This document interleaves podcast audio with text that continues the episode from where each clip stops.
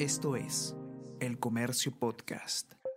Buenos días, mi nombre es Soine Díaz, periodista de El Comercio, y esas son las cinco noticias más importantes de hoy, viernes 17 de diciembre.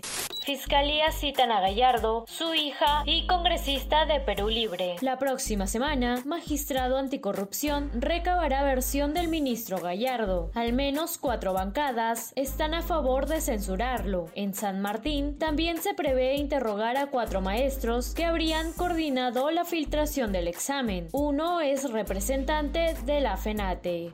Lucinda Vázquez estuvo entre visitantes a Casa de Breña con agenda velada. Según testigo, la congresista de Perú Libre, Lucinda Vázquez, sería artífice de la filtración de la prueba tomada el 13 de noviembre. Sus vínculos con el mandatario nacieron en actividades sindicales.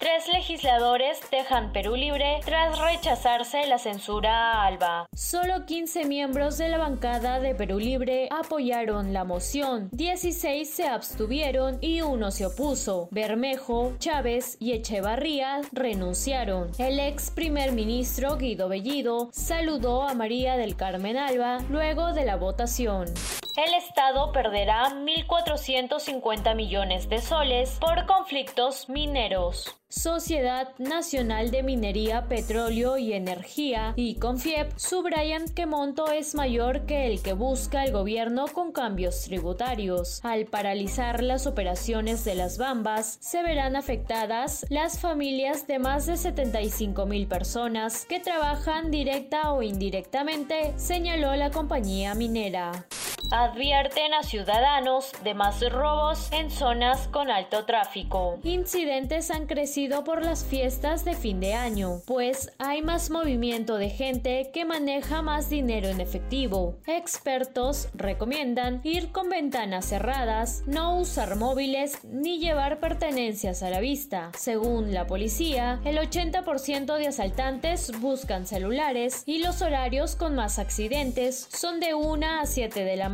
y de 4 a 11 de la noche.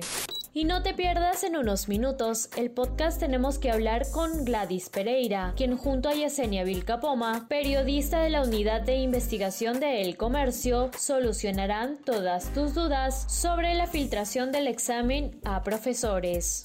No te pierdas hoy a las 11 de la mañana por el Facebook Live de El Comercio la transmisión en vivo, conectividad digital y desarrollo rural en 2021 auspiciada por Movistar. Esto fue El Comercio Podcast.